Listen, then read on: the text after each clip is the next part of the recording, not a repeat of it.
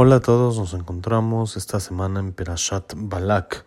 Un gusto compartir con ustedes unas palabras de Torah sobre nuestra Perashat de la semana, en la cual Balak intenta que Bilam maldiga al pueblo de Israel varias ocasiones y no lo logra, sino lo contrario.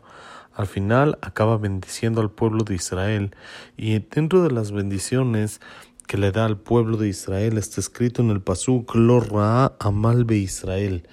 No vio esfuerzo en el pueblo de Israel. Entonces el Orahaim Akadosh explica este pasuk así. Los tzadikim, aunque hacen muchas mitzvot y todas sus ocupaciones en la Torah, no sienten en esto un esfuerzo, sino lo contrario, como una persona que está disfrutando de los placeres de este mundo y tiene mucho ansia y muchas ganas de seguir disfrutándolos. Esto por tanto amor y tanto cariño y deseo que tienen a la Torah. Esto es la alabanza que dijo Bilam sobre el pueblo de Israel. Aunque se esfuerzan y se ocupan en la Torah, no sienten cansancio y molestia al cumplirla, al estudiarla ya que tan rico, tan bonito que es, que la persona para lo que es rico, para lo que es bonito y para lo que tiene placer está dispuesto a sacrificar y está dispuesto a poner de su parte para no sentir ese esfuerzo y esa pesadez. Por eso se llaman 613 mitzvot. No son cargas, no son pesadeces, no son cosas difíciles, sino la persona son, como le llama el Yerushalmi, 613 consejos que nos da Hashem sobre cómo vivir y los disfrutamos. Es parte de cómo disfrutar la vida en el estudio de la Torah Kedoshá y el cumplimiento de las mitzvot. Y trae aquí el libro Darke Musar, de que la Gemara cuenta en Masejet Baba Metzia que Rabbi Hanan vio a Resh Lakish antes de que se convierta en Reshlakish, él era el jefe de los rateros, de la banda de los rateros, y él vio que Reshlakish podía brincar de un solo jalón, en un solo brinco, todo un lago, un río completo. Pues Rabbi Hanan al ver esto le dijo, tu fuerza es para la Torah, y le prometió que le iba a dar a su hermana como esposa si, se, cambiaba y se dedicaba a su estudio de la Torah.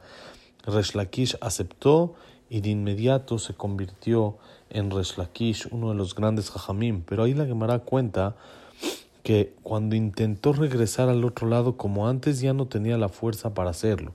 Y pregunta aquí el libro de Arke Musar, ¿por qué? Está bien, entenderíamos si Resh ya se dedicó al estudio de la Torá, tal vez ya no hace esfuerzo, ya no hace ejercicio, tal vez ya se debilitó de tanto estudio y de dormir poco, pero ahorita apenas decidió sobre sí mismo recibir el estudio de la Torah, entonces ¿por qué ya no tenía fuerza?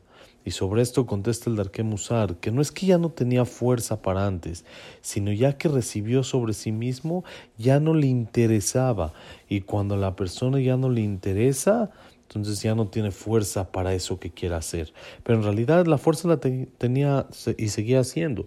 Y lo mismo al revés, cuando una persona algo le interesa y quiere algo, le gusta, está dispuesto a hacer lo que sea con tal de conseguirlo y no lo ve pesado, sino lo hace con muchas ganas y con mucha alegría. Y así cuentan sobre un jajam que se llamaba Rabbi Zalmele, el hermano de Rab de Bologna, que era muy débil y en una ocasión necesitaba un libro que estaba detrás de un mueble, que se necesitaban varias personas para moverlo y él solito lo logró mover por tanto amor y cariño que tenía para el estudio de la Torah. Por eso tenemos que saber que tenemos que tener dulzura en el cumplimiento de la Torah y las mitzvot. Y así cuenta el Darke Musar que una vez un bar mitzvah y le dio verajá al muchacho que tenga el mérito de sentir la dulzura y el sabor en el estudio de la Torah y así ya no va a ser difícil para él esforzarse en todo el estudio.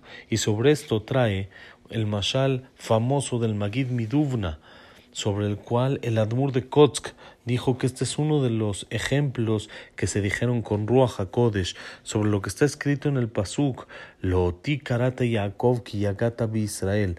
No a mí me llamaste Yaakov ya que te esforzaste en mi Israel. Y cuenta el Magid Miduvna un ejemplo de un comerciante que vino de un país lejano y pidió a uno de los botones, a una de las personas que ayudan con el equipaje, que le lleve sus maletas detrás de él y, y él iba a pagar. Y entonces él iba adelante y el muchacho iba atrás siguiéndolo hacia su lugar donde se iba a quedar. Después, cuando llegaron, dejó la maleta y pidió su pago. Le dijo el comerciante, ¿cómo crees? Te equivocaste, no trajiste mi maleta, no trajiste mi paquete, esto es, este paquete es otro. Le dijo el muchacho, ¿cómo usted sabe eso si ni siquiera ha visto el paquete que tengo ya que lo tengo cargando atrás?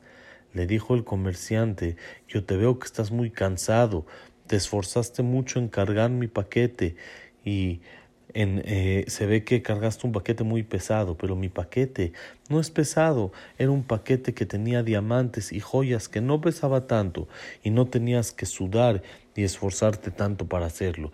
Dice el Magid Miduvna, así dijo Hashem, Loti karata Jacob, no a mí me llamaste pueblo de Israel, si te esforzaste, si te costó, si estás sintiendo difícil, no estás disfrutando mi servicio, entonces no es el mío, dice Hashem cuando la persona sirve a Hashem, cuando en realidad lo está disfrutando, está teniendo placer, ya que cuando alguien siente cariño y amor por algo, lo disfruta al hacerlo y no le cuesta trabajo, no suda y no le pesa el paquete. Por eso las mitzvot que tenemos son 603 oportunidades con las cuales decimos Rabbi Hananiah ben Akasha Omer, Ratzah Kadosh Zakotet Israel. Hashem nos quiso beneficiar y por eso nos dio 613 mitzvot. ¿Cómo tantas? Sí, porque cuando una persona ama lo que hace, no se le hace pesado, no, le, no se le complica, sino todo lo contrario, disfruta todo lo que está haciendo, como una persona que está en una fiesta, no siente el cansancio de tanto baile por la alegría que tiene, no siente el cansancio y la pesadez de la hora por la alegría que lo está haciendo. Así tiene que ser nuestro servicio a Hashem. Lo Ra Malvi Israel, Bilam al decir y al alabar al pueblo de Israel dijo, no vi esfuerzo, no vi que le cuesta, no vi que es pesado para el pueblo de Israel trabajar a Dios, que hacemos el mérito de servirlo con alegría, con fuerzas, con mucha emoción y no con pesadez. Shabbat Shalom, Umeborach.